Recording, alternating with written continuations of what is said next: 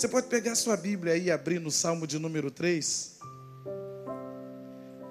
Qual, qual, é o tema da palavra mesmo, irmã? É que a gente criou o tema da palavra agora aqui.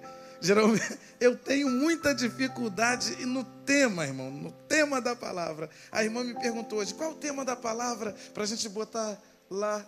Ah, como dormir em paz. Amém?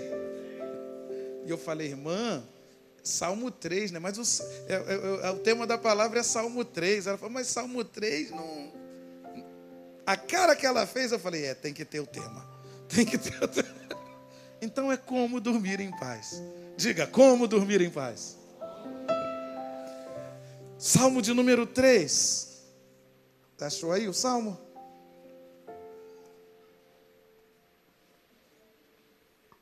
Diz assim: Senhor, muitos são os meus adversários, muitos se rebelam contra mim, são muitos os que dizem a meu respeito: Deus nunca o salvará. Mas tu, Senhor, és o escudo que me protege, és a minha glória e me fazes andar de cabeça erguida. Ao Senhor eu clamo em alta voz, e do seu santo monte ele me responde.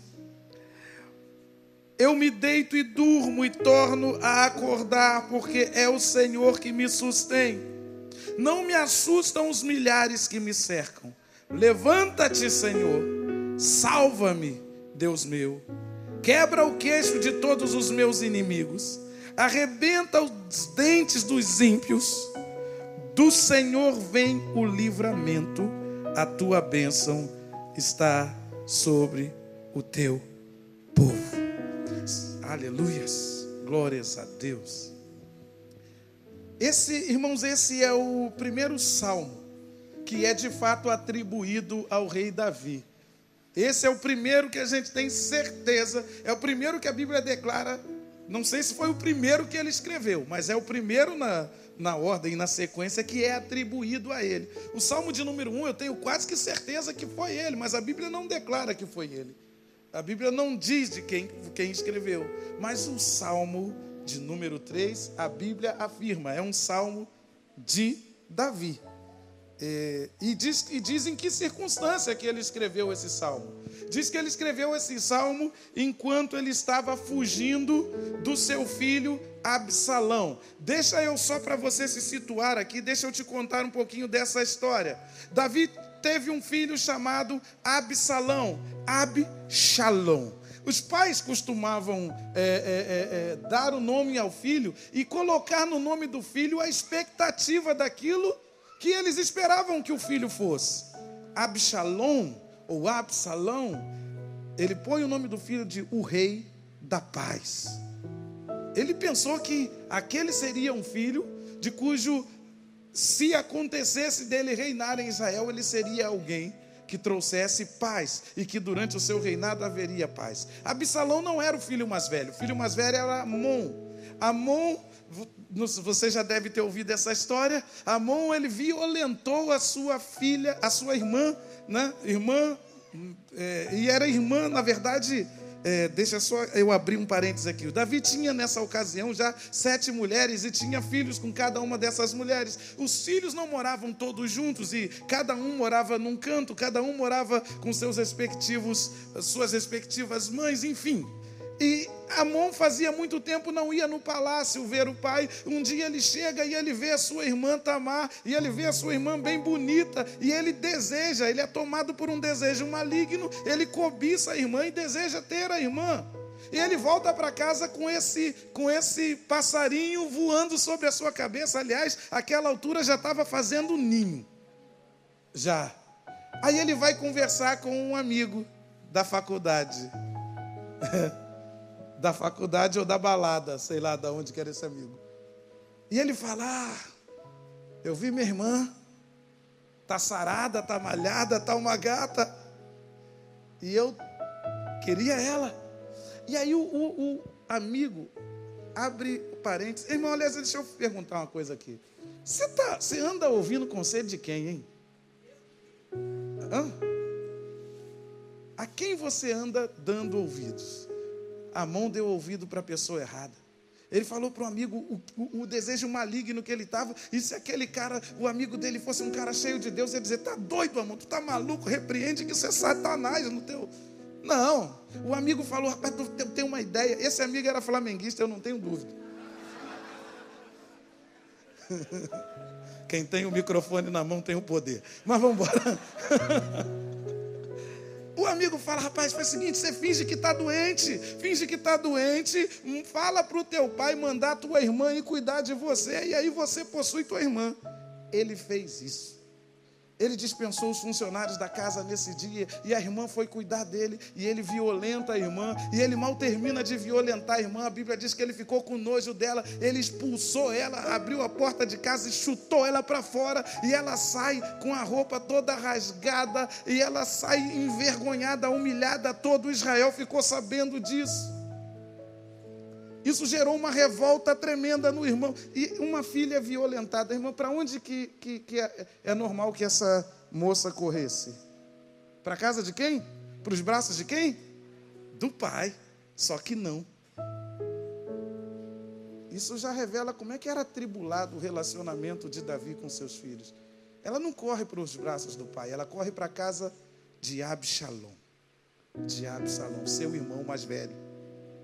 Todo Israel ficou sabendo dessa história. Davi devia ter tomado uma atitude, mas ele não tomou atitude nenhuma. Ah, segundo a lei, estupro era pena de morte, mano, era caveira. A mão tinha que morrer, não morreu. Davi não fez nada, Davi ficou quieto.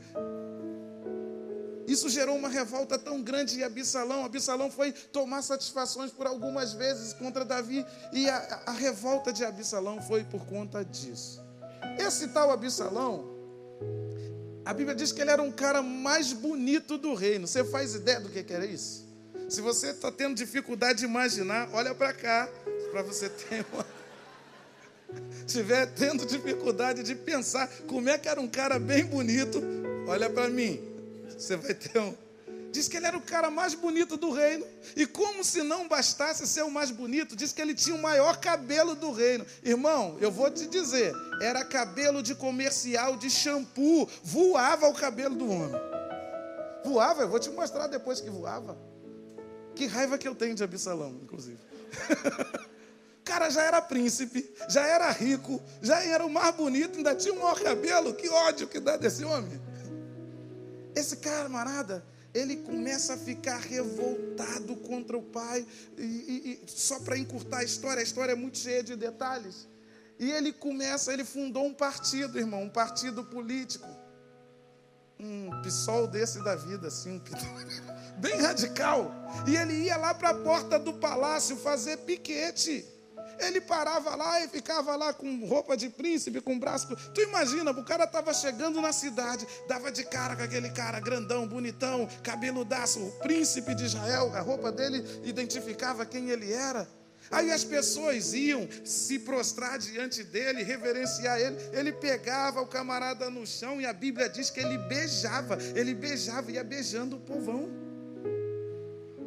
E chegava ele falava, e aí ele prometia um bolsa família, ele dizia: Ah, se eu fosse rei em Israel. Falava assim. Se eu fosse rei, ia ter justiça. Se eu fosse rei, esse negócio não ia estar assim. Esse negócio não ia estar de perna. Ia ter menos imposto. Ia ter. Ele prometeu tudo que tu imaginar. Acabar com a inflação. Ele prometeu tudo que você imaginasse. E com isso, ele foi conquistando o coração do povo, ele foi arrebanhando o coração do povo até que ele teve um exército gigantesco. Ele ganhou gente que era conselheiro de Davi, ele ganhou gente importante no exército de Davi, ele ganhou inclusive até muitos, muitos, muitos do templo se debandearam para o lado dele por causa do discurso dele. E aí, meu irmão, quando ele tinha um exército, eu não acredito que ele que ele eu, eu acredito, na verdade, que ele conseguiu um exército mais numeroso, inclusive, do que o exército que Davi tinha. Porque ele sabia bem quem era o pai dele. E ele sabia quem eram os valentes de Davi.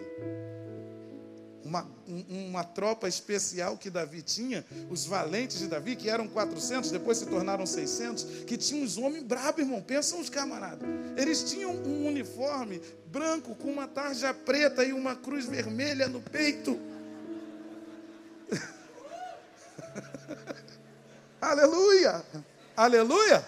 Quem é valente de Davi? Aí quantos valentes de Davi Você está doido? O, os caras eram bravos. Tinha um tal de Benaia, pastor. Esse cara era tão bruto, era zagueiro ele. Ele era tão bravo, mas tão bravo, que uma vez ele foi se esconder numa caverna e estava nevando. Rapaz, e, pô, camarada valente não corre de leão. Aí ele entra na caverna, tinha um leão, ele dá de cara com um leão. Você acha que ele correu? O camarada tampou com o leão e a Bíblia diz que ele matou o leão rolando na neve. Pensa num, camarada. E Davi tinha só 600 assim. Fala de um tal de Jabezão. O camarada era brabo, o camarada era bruto. José de. Eles matavam, ele matou tanta gente num dia que no final do dia ele tentou largar a espada. A Bíblia diz que a espada estava grudada. Ele matou mais de 800 homens nesse dia e a espada estava grudada na mão dele. Ele tentava soltar e não conseguia soltar a espada. Tropa de elite, osso duríssimo de roer. Era essa aqui que o, que o, que o, o, o Davi tinha. Então, Absalão não ia jamais entrar numa de com, com, com contra o exército de Davi se ele não tivesse conseguido uma, um, um, um, exército mais numeroso. E quando ele conseguiu um exército mais numeroso, ele invade Jerusalém e Davi tem que fugir humilhado. Davi tem que fugir do seu próprio filho. Davi tem que fugir de cabeça baixa. No meio do caminho, Davi é apedrejado. É claro que depois os dois exércitos se confrontam e não tinha chance para o exército de Absalão. Absalão, os valentes de Davi devoraram o exército de Absalão. Davi teve que fugir para o deserto e foi nesse inteirinho. E Absalão, enquanto estava fugindo, lembra daquele cabelo que eu falei que era de shampoo, porque voava? Voou, irmão. Só que o cabelo, ele estava montado no jumento, e talvez foi daí que saiu a expressão montar no jumento, né? Ele fugiu no jumento. E o cabelo dele voou, irmão, e agarrou num galho de árvore, e ele ficou pendurado pelo cabelo. E aí, um valente de Davi matou ele. Não devia ter matado, porque Davi tinha dado ordem para não matar. Mas enfim, é só para te situar em que, é, para te colocar a par da história. A história é exatamente essa. Davi escreve esse salmo, a Bíblia diz, enquanto ele fugia do seu filho. Mas algo nesse salmo me chama a atenção. Nas palavras de Davi, eu falo, oh, Davi só podia ser o bipolar ou doido. Quando eu comecei a, a, a pensar com mais detalhe nisso. Olha o que ele diz: ele diz, eu deito e durmo, eu me deito e pego no sono. Como alguém que pode estar vivendo isso que Davi viveu, conseguia ter paz no meio desse turbilhão? Como alguém consegue dormir sendo perseguido por uma tropa? Como alguém consegue dormir depois da traição de um filho? Como alguém consegue dormir sendo apedrejado e humilhado? Como alguém consegue dormir com seu nome na internet, lá no Facebook, todo mundo sentando pau? Davi está dizendo aqui: eu deito e durmo. Davi havia perdido o reino, o trono, a cidade. Davi fugiu porque agora o exército de Absalão era maior do que o seu. Fugiu porque os homens que lhe eram leais agora estavam do lado de Absalão. A maioria foi com Absalão. Até os seus conselheiros mais próximos foram com alguns dos seus conselheiros mais próximos foram com Absalão. Ele não tinha condições de enfrentar o seu próprio filho. Davi estava em grandes dificuldades, estava em apuros. Ele não tinha, querido, uma king size de com massagem. Ah, ele não tinha um, uma, uma, uma rede. Agora ele estava num deserto. Ele fugiu para o deserto um lugar de desconforto. Seja sincero, você tem perdido o sono por muito menos. O que é que tem roubado a sua noite de sono, querido? O que é que tem te feito rolar na cama de um lado para o outro? O pior desconforto não era por conta das acomodações, mas por causa da traição dos filhos, do filho e dos amigos. Você conseguiria dormir, querido? Você conseguiria dormir numa circunstância dessa? E olha, que ele não tinha para mim, nem Lexotan, ele não tinha Gadernal, ele não tinha Tramal, ele não tinha nada disso. Quem sabe um chazinho né, do mato lá? Talvez. Como é que alguém consegue ter paz apesar de todo esse horror? Como é que alguém consegue ter paz apesar dessa circunstância? Nós temos um homem aqui que dormia. Que dormia apesar de todo esse terror à sua volta. E eu fiquei pensando como é que Davi fazia para dormir. Como é que funciona a cabeça de um homem desse? E eu, e eu, e eu comecei a notar que, uma, que Davi tinha algumas características marcantes na vida de Davi, é que ele era um camarada muito realista. Ele, tem, ele tinha uma visão muito clara. No versículo 1 e o 2 ele diz: Senhor, são muitos os meus adversários, muitos se rebelam contra mim, são muitos os que dizem a meu respeito: Deus nunca o salvará. Três vezes pelo menos ele destaca: muitos, muitos, muitos contra mim. Outrora ele tinha muitos ao seu lado, agora ele tem muitos, e, e talvez até o bajulando, né? O cara era rei devia ter muitos bajuladores. Ah, só que agora ele tem muita gente contra. Então ele, ele tem, uma, tem uma visão clara. Ele não disfarça. Ele não fica fingindo que que não está acontecendo. Ele identifica que é muita gente contra. A paz de Davi, a paz que ele tinha, não decorre de uma falsa interpretação da realidade. Ele não disfarça a realidade. Ele sabe que há muitos contra. Ele não vive no mundo de faz de conta. Muitos criam uma ilusão de conforto e vivem no mundo irreal. Tem muita gente que cria uma ilusão de conforto e vive no mundo irreal.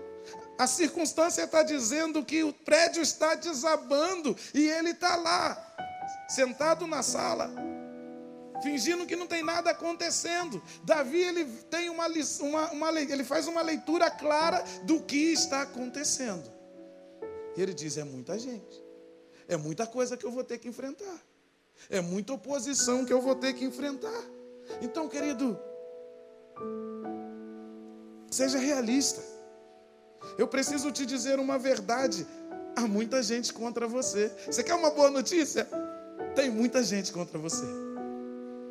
Dá essa boa notícia para a pessoa que está do lado. Tem muita gente contra você. Aliás, o mundo é contra você, meu irmão. O mundo é contra nós. E eu te digo, esse número é possível de aumentar mais ainda. É possível que esse número aumente. Tem gente contra você que você nem sabe que está contra você. E aí você só descobre quando você conquista alguma coisa, quando você vence em alguma coisa, aí você vai descobrir quem está do teu lado, porque o amigo ele torce por você, o amigo vibra com a tua vitória, quem está do teu lado vibra contigo. Enquanto tem gente que quando você conquista se afasta, vira a cara, muda. Sim ou não? Ou é só lá em Nova Iguaçu que tem isso com esse negócio? Será que da amarela para cá não tem gente assim? Oh Deus. Portanto, não ter oposição não pode ser razão de você não conseguir dormir, irmão. Se você só consegue dormir quando ninguém fala mal de você, você está perdido. A gente bota, pastor, uma música lá, outra, você bota uma postagem na internet, ah, que bênção, que foi o culto de hoje e não sei o quê. Aí tem sempre um, um, um abençoado 100 pessoas comentam bem, mas tem aquele, aquele que vai lá para dizer: para que isso? Para que um LED desse tamanho numa igreja? Tem esse, irmão. E se a gente só dorme se não tiver oposição, ah, se você só consegue dormir se não falarem mal de você, você está mal, você está perdido. Vão atacar a tua fé, irmão. Vão atacar a tua fé, queridão. Na faculdade vão atacar a sua fé. Vão dizer que você é trouxa. Vão dizer que você é burro. Vão dizer que você é burro porque você acredita em Deus. Vão te atacar, irmão. Diziam de Davi: não há mais salvação para ele em Deus. Diziam para Davi: Deus nunca vai te salvar. Deus não vai te salvar, ou seja, você vai perecer dessa vez. Eles não creem que o teu Deus existe. E se creem que, que existe, não creem que Deus te salvará, irmão. Eles não creem que Deus te perdoa. Quando você cai, quando você tropeça, quando você peca, quando, aí você vai e pede perdão, irmão. Tem gente que não acredita que você se arrependeu. Tem gente que não acredita que você mudou. Aliás, eles não creem, eles não aceitam o fato de você ter sido perdoado. Por isso dizem: não há mais salvação para ele em Deus, nem Deus pode livrá-lo. E o que fazer, querido, para conseguir dormir como Davi? Primeira, tenha a visão e entendimento certo de quem é Deus para você. Quem é Deus para você, meu amado?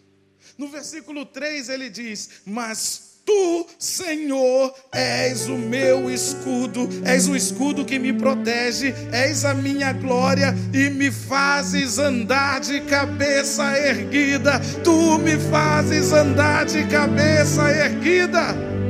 Quem é Deus para você? Davi declara: Imagina você, Davi, escrevendo isso, Davi montado lá no seu cavalinho. Bíblia, daqui a pouco eu vou falar de um tal de Simei aqui. Ele tacava pedra em Davi. Gente amaldiçoada, gente que o tempo todo estava a favor, agora estava contra Davi. Quando as pessoas acham que você vai perder o que você está perdendo, irmão, aí tu descobre quem está do teu lado espraguejavam, amaldiçoavam, botavam lá no Instagram, faziam caricatura dele, botavam no Facebook ele todo esculhambado, faziam paródia com o nome dele. E ele está dizendo: O Senhor vai me fazer andar de cabeça erguida. O Senhor vai me fazer andar de cabeça erguida. O Senhor me faz andar de cabeça erguida. Tu és o meu escudo. Tu és o meu escudo. Tu és a minha glória. E me fará andar de cabeça erguida. Aleluia. Uma coisa é você saber que Deus livra.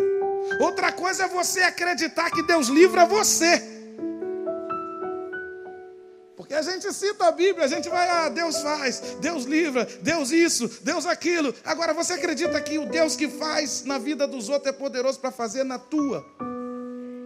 Você acredita, irmã? Você que foi diagnosticada, que o Deus que cura os outros, o Deus que ressuscita a morte, é poderoso para curar você. O Deus que livra o filho dos outros é poderoso para livrar o teu.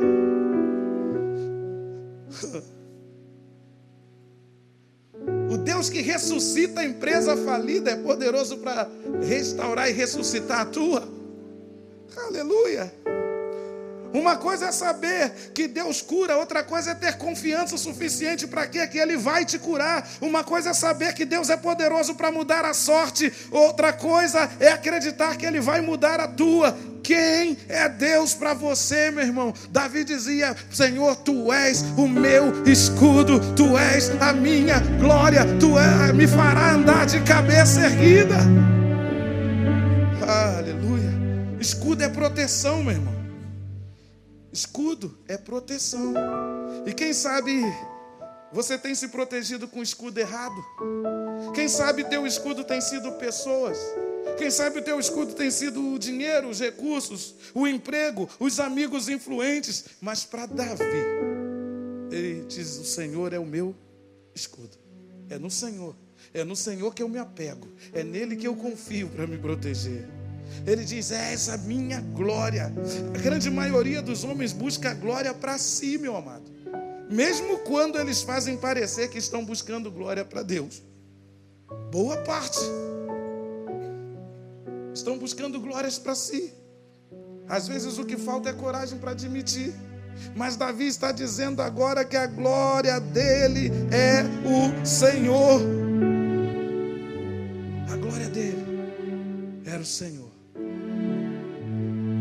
Disse que no meio dessa história se aparece um tal de Simei.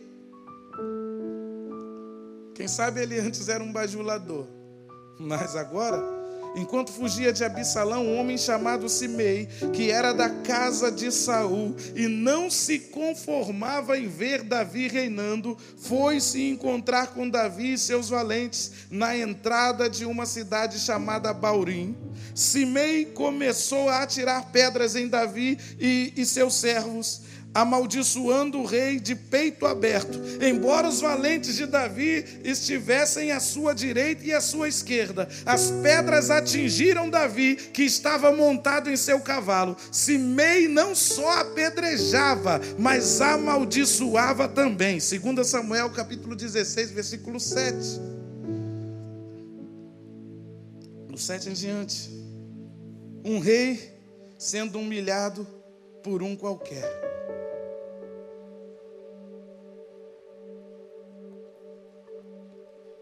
E é nessa condição, é nessa situação que Davi estava dizendo que o Senhor é a minha glória.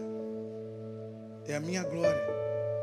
Ele dizia isso enquanto estava sendo humilhado por Simei, enquanto estava sendo apedrejado por Simei. Ele estava dizendo, em outras palavras, a minha glória não depende dos elogios dos homens, da aprovação dos homens, dos likes da internet, dos homens, das curtidas. A minha glória vem do Senhor. A minha glória vem do Senhor. Às vezes, queridos, somos humilhados e a nossa honra vai ao chão. Às vezes falam mal de nós injustamente. Às vezes recebemos pedradas e maldições. Será que é só de mim que falam mal, irmão? Pelo amor de Deus, será que só em Nova Iguaçu que tem esse tipo de gente? Já falaram mal de você? Quem? Quantos aí já, já foram alvejados? Davi não faz nada para impedir nem as pedradas e nem as maldições, meu amado. Ele diz: És o meu escudo, és a minha glória e o que levanta a minha cabeça. Davi não perdeu a lucidez no momento da adversidade. Davi sabia quem era o real inimigo. Ele diz: Levanta a minha cabeça e eu quero declarar sobre a vida de, de vocês, de alguém aqui em específico, que Deus vai te fazer andar de cabeça erguida, meu amado. Deus vai te fazer andar de cabeça erguida. Deus vai te fazer andar de cabeça erguida. A partir do versículo 4, do versículo 4, Davi parece clamar com mais intensidade e manifestar algumas certezas que eu penso que, que você precisa ter. Versículo 4. Eu entendo que você precisa clamar, diga clame. Diz para a pessoa que está do teu lado, clame. Versículo 4, Davi diz: Ao Senhor eu clamo. Você precisa clamar, meu amado, nós, no momento de adversidade. O que você precisa fazer é clamar ao Senhor. Ele diz: Eu clamo. Estamos em guerra, e numa guerra, ou você luta ou você morre, meu amado. Nossa guerra se vence de joelhos, amém? Ele diz: Eu clamo ao Senhor, e do seu monte ele me responde. Você está no culto da resposta? Acredita. Eu clamo ao Senhor e do seu monte ele me responde. Creia, hoje é dia do Senhor te responder. Hoje é dia do Senhor te responder, meu amado. Segundo, Confie no Senhor. Só quem sabe a quem serve consegue descansar no meio de um turbilhão. Versículo 6 ele diz: Eu não temerei os milhares que me cercam, eu não temerei os milhares que me cercam, não importa quanto eles são, contigo está o Senhor, querido. Não importa quais são os inimigos que se levantam, quais são as contas que se agigantam, quais são as más notícias que te rodeiam, contigo está o Senhor, aleluia. Terceiro ou quarto, já não sei mais. Ore a palavra. Diga, ore a palavra. O Salmo 3, versículo 7 diz o seguinte: Levanta-te, Senhor, salva-me, Deus, quebra o queixo de todos os meus inimigos, arrebenta os dentes dos ímpios. Ele está pedindo, Senhor, viram John Jones e quebra. Mas na verdade, a gente quando lê esse, esse versículo se assusta. Mas eu, eu, enquanto eu estudava essa palavra, ah, muitos teólogos creem que Davi estava citando, na verdade, Números capítulo, capítulo 10, versículo 35. Números, capítulo 10, versículo 35. Cadê? Tem como colocar aí? Aí eu fui, peguei um monte de Bíblia, eu tenho exatamente 32 Bíblias. E eu fui caçar todas as traduções possíveis e as versões possíveis, e eu descubro que é bem possível mesmo que Davi estivesse citando números, estivesse orando a palavra. Ele, porque se no salmo ele diz: Levanta-te, Senhor, salva-me, meu Deus, quebra o queixo dos meus inimigos.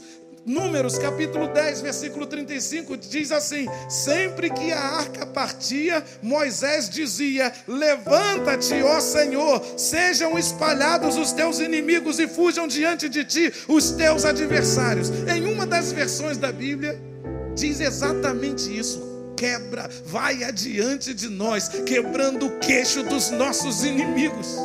Queridos, Davi está ali orando a palavra sejam espalhados. Mas uma das versões eu achei quebra o queixo dos nossos inimigos, exatamente como Davi, como Davi cita aqui. Ore a palavra. O que é que a palavra diz a teu respeito? Meu amado, o médico pegou e disse, disse que o diag... é, falou o resultado, deu o diagnóstico e disse que é câncer.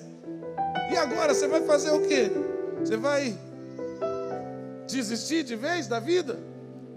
Irmão, ore a palavra, e na palavra diz que Ele é poderoso para curar, Ele é poderoso para livrar, que Ele livra do laço da morte, diz que Ele cerca por trás e por diante, que Ele é poderoso, querido. Então, quando a má notícia vem, quando as circunstâncias oprimem, quando as circunstâncias apertem, ore a palavra. Davi está aqui orando a palavra, e por último, creia, Deus vai te livrar e te abençoar. O versículo 8 ele diz: Do Senhor vem o livramento e a sua bênção sobre o seu povo. É do Senhor que vem o livramento e a sua bênção está sobre o seu povo. Oh. Puxa, agora que eu pensei num tema bacana para a palavra, devia ser turma com esse barulho.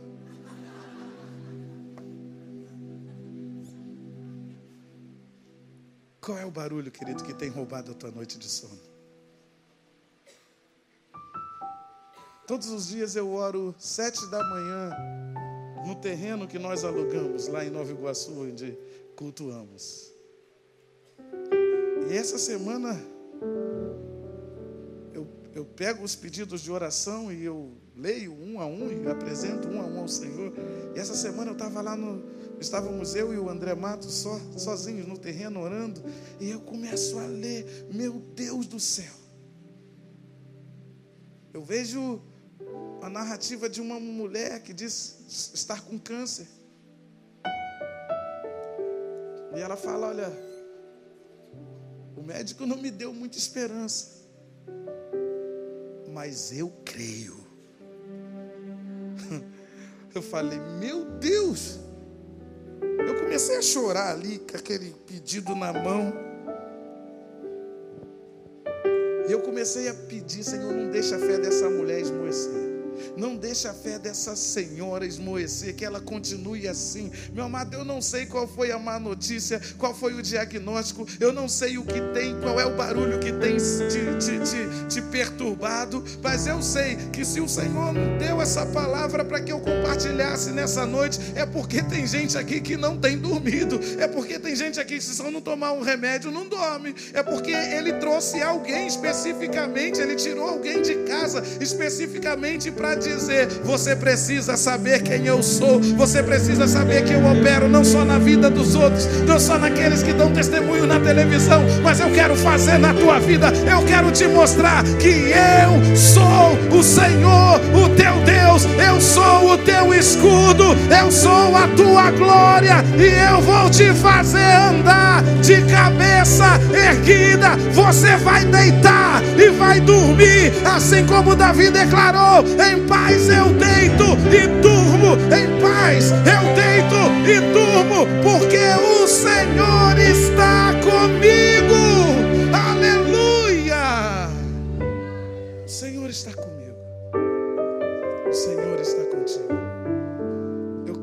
Terminar lendo o salmo todo outra vez.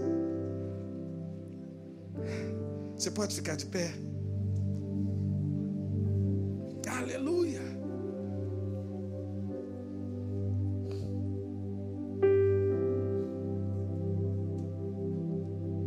Senhor, são muitos os meus adversários, muitos se rebelam contra mim, são muitos os que dizem a meu respeito: Deus nunca o salvará. Mas tu, Senhor, És o meu escudo que me protege, és a minha glória e me fazes andar de cabeça erguida. Ao Senhor eu clamo em alta voz e do seu santo monte ele me responde. Eu me deito e durmo e torno a acordar, porque é o Senhor que me sustém. Não me assustam os milhares que me cercam. Levanta-te, Senhor, salva-me, Deus meu. Quebra o queixo de todos os meus inimigos, arrebenta os dentes dos ímpios. Do Senhor vem o livramento, e a tua bênção está sobre o seu povo. A bênção do Senhor está sobre o seu povo, e é do Senhor que vem o livramento. Ele vai te livrar, Ele vai te guardar, Ele vai te curar. Você crê nisso? Senhor, nós oramos nessa noite, nós clamamos nessa noite pelo teu socorro, Deus da nossa salvação. Senhor, assim como o salmista Davi declara: Tu és o meu escudo, Tu és a minha glória e me farás andar de cabeça erguida. Eu te peço, Senhor, que essa convicção, ó Pai, invada agora os teus filhos, cada um desses queridos que veio aqui, vieram aqui à frente, sobre cada coração angustiado, angustiado, sobre cada espírito abatido, sobre cada alma amargurada Pai, no nome de Jesus. Senhor, ah, Senhor, eu não sei o que tem roubado as noites de sono dos teus filhos, eu não sei aquilo que tem feito rolar na cama de um lado para o outro, sem pegar no sono, mas eu sei que tu és Deus e continua sendo Deus, e continua assentado no trono, e continua tendo poder de mudar toda e qualquer circunstância. Pai, eu te peço na, pelas famílias desses queridos, eu te peço, Senhor, pelos negócios negócios desses queridos. Eu te peço pela saúde deles, Pai, em nome de Jesus, cura aqueles que precisam de cura. Senhor, liberta aqueles que precisam de libertação e salva aqueles que precisam da tua salvação.